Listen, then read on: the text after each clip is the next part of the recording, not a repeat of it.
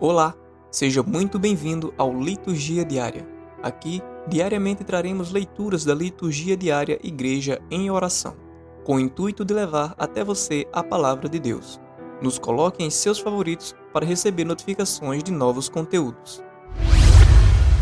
Oração do Dia Ó Deus, que nos alegrais todos os anos com a solenidade da ressurreição do Senhor, concedei-nos pelas festas que celebramos nesta vida chegar às eternas alegrias, por nosso Senhor Jesus Cristo, vosso Filho, na unidade do Espírito Santo. Amém. Primeira leitura. Leitura dos Atos dos Apóstolos, capítulo 3, versículos de 1 a 10. Naquele tempo, Pedro e João iam subindo ao templo para rezar a hora nona. Nisso, levavam um homem que era coxo de nascença e que punham todos os dias à porta do templo, chamada Formosa, para que pedisse esmolas aos que entravam no templo. Quando ele viu que Pedro e João iam entrando no templo, implorou a eles uma esmola. Pedro fitou nele os olhos, como também João, e disse: Olha para nós. Ele os olhou com atenção, esperando receber deles alguma coisa. Porém, Pedro disse: Não tenho nem ouro nem prata, mas o que tenho eu te dou. Em nome de Jesus Cristo Nazareno, levanta-te e anda. E tomado pela mão direita, Levantou, imediatamente os pés e os tornozelos se lhe firmaram. De salto, pôs-se de pé e andava. Entrou com eles no templo, caminhando, saltando e louvando a Deus. Todo o povo o viu andar e louvar a Deus. Reconheceram ser o mesmo coxo e se sentava para mendigar a porta formosa do templo. E encheram-se de espanto e pasmo pelo que lhe tinha acontecido. Palavra do Senhor. Salmo responsorial. Salmo responsorial 104, 105. Exulta o coração dos que buscam o Senhor.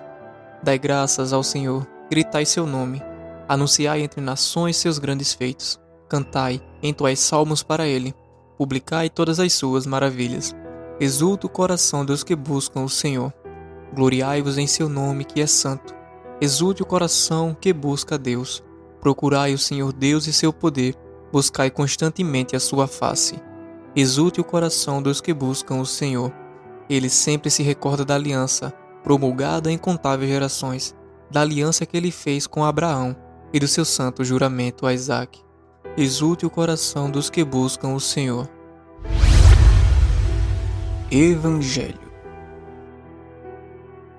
Proclamação do Evangelho de Jesus Cristo, segundo Lucas, capítulo 24, versículos de 13 a 35.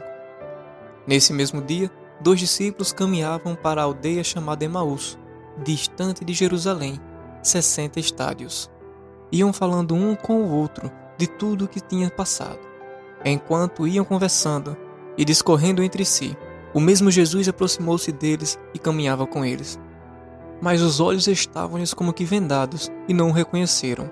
Perguntou-lhes então: De que estás falando pelo caminho e por que estás tristes?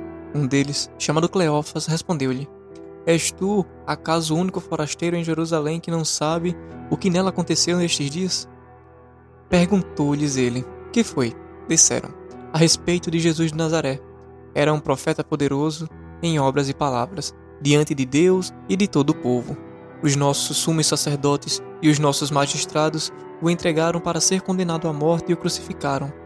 Nós esperávamos que fosse ele quem havia de restaurar Israel. E agora, além de tudo isto, é hoje o terceiro dia que as coisas sucederam. É verdade que algumas mulheres dentre nós nos alarmaram. Elas foram ao sepulcro antes do nascer do sol, e não tendo achado seu corpo, voltaram dizendo que tiveram uma visão de anjos, os quais asseguravam que está vivo. Alguns dos nossos foram ao sepulcro e acharam assim como as mulheres tinham dito, mas a ele mesmo não viram. Jesus lhe disse: Ó oh, gente sem inteligência, como sois tardos de coração para crerdes em tudo que anunciaram os profetas. Porventura, não era necessário que Cristo sofresse essas coisas e assim entrasse na sua glória. E começando por Moisés, percorrendo todos os profetas, explicava-lhes o que dele se achava dito em todas as Escrituras. Aproximaram-se da aldeia para onde iam e ele fez como se quisesse passar adiante. Mas eles forçaram-no a parar. Fica conosco, já é tarde e já declina o dia. Entrou então com eles. Aconteceu que, estando sentado, conjuntamente à mesa, ele tomou o pão, abençoou, partiu e serviu-lhe. Então se lhes abriram os olhos e o reconheceram, mas ele desapareceu.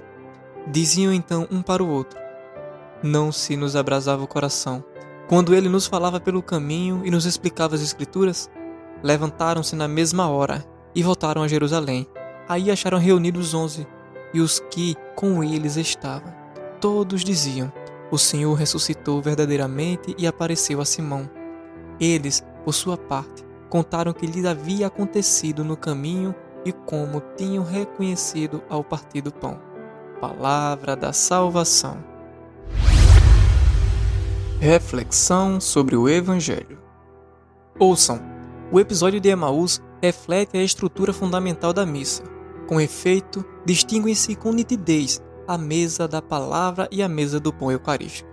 Antes de tudo, a palavra de Deus que se encarnou revela-se aos discípulos na proclamação da palavra, começando por Moisés e percorrendo todos os profetas. Quão rica deve ter sido essa catequese ministrada por Jesus. Depois, o pão vivo descido do céu manifesta-se ao partir do pão. Estando à mesa com eles, tomou o pão, abençoou, partiu e deu a eles. A Eucaristia é o sacramento que nos põe em íntima comunhão com o ministério pascal.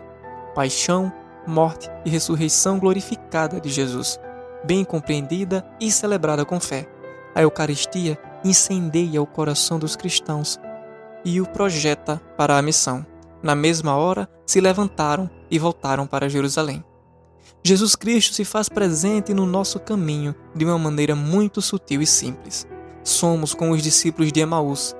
Caminhamos aqui, absorvidos nas nossas dificuldades e não nos detemos para decifrar os mistérios da nossa vida. Também não conseguimos experimentar prontamente que o Senhor ressuscitado está muito perto de nós e perdemos um tempo precioso, murmurando, lamentando e questionando. Muitas vezes não entendemos as coisas que nos ocorrem, nos apavoramos diante dos acontecimentos que nos tiram a tranquilidade mergulhando na tristeza e na desesperança. Parece até que chegamos ao final do nosso caminho e não temos mais para onde correr.